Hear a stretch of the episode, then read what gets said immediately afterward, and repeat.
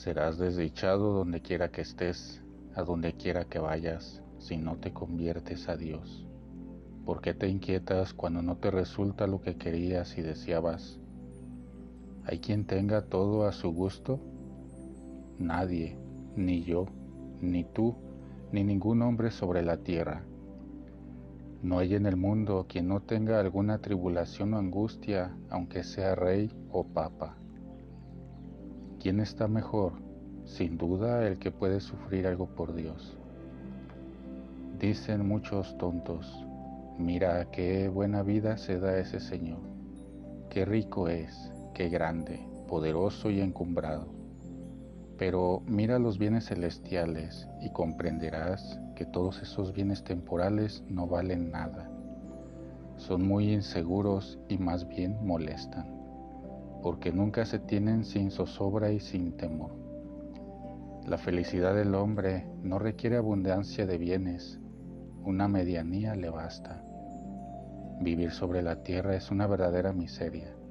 Cuanto más espiritual quiere ser el hombre, tanto más amarga le parece la presente vida, porque siente más y ve con más claridad las miserias de la corrupción humana. En efecto, el comer, beber, velar, dormir, descansar, trabajar y las demás necesidades naturales a que uno está sujeto son de veras de una gran miseria y aflicción para el hombre piadoso que mejor quisiera estar desembarazado y libre de todo pecado. Efectivamente, al hombre interior le molestan mucho las necesidades corporales de este mundo. Por eso ruega al profeta con fervor para verse libre de ellas, clamando, líbrame, oh Señor, de mis necesidades. Pero hay de los que no se dan cuenta de su desdicha y peor todavía de aquellos que aman esta vida miserable y corruptible, porque algunos están tan apegados a ella que si pudieran vivir siempre aquí, en el reino de Dios no pensarán. Y eso aunque apenas consigan lo necesario, trabajando o mendigando. Oh locos de corazón pagano, que tan sepultados yacen en las cosas de la tierra, que en lo carnal solo piensan, pero al cabo sentirán con dolor los desdichados, qué vil, que nada es lo que tanto amaron. En cambio, los santos de Dios, todos los buenos amigos de Cristo, no atendían a las cosas que a la carne halagan, ni a lo que en esta vida florecía toda su esperanza, todo su intento por los bienes eternos anhelaba. Todo su deseo los arrebataba a lo alto, a lo invisible y permanente, para que el amor de lo visible a cosas bajísimas no lo arrastrara. Hermano mío, no pierdas la esperanza de progresar en el espíritu, todavía tienes tiempo oportuno. ¿Por qué dejar tu propósito para mañana? Arriba comienza luego, luego, diciendo, este es el tiempo de obrar, este es el tiempo de pelear, este es el tiempo oportuno para enmendarme. Cuando estés malo y afligido es tiempo de merecer. Tienes que pasar por fuego y agua antes de llegar al reposo.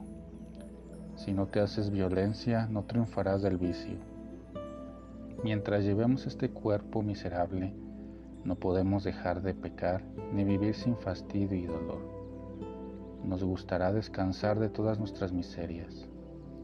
Pero ya que por el pecado perdimos la inocencia, la verdadera dicha también la perdimos. Por eso es necesario tener paciencia, esperar en la clemencia de Dios hasta que pasen estos males y quede la muerte absorbida en la vida. Oh, qué frágil es el hombre, inclinado siempre a los vicios Hoy confiesas tus pecados y ya mañana vuelves a cometer los mismos que confesaste. Ahorita te propones cuidarte y una hora después ya te portas como si nada te hubieras propuesto. De modo que justamente debemos humillarnos y nunca tenernos en mucho por ser tan frágiles y mudables.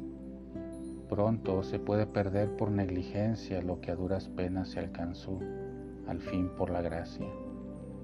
¿Qué será de nosotros al fin cuando tan al principio nos entibiamos?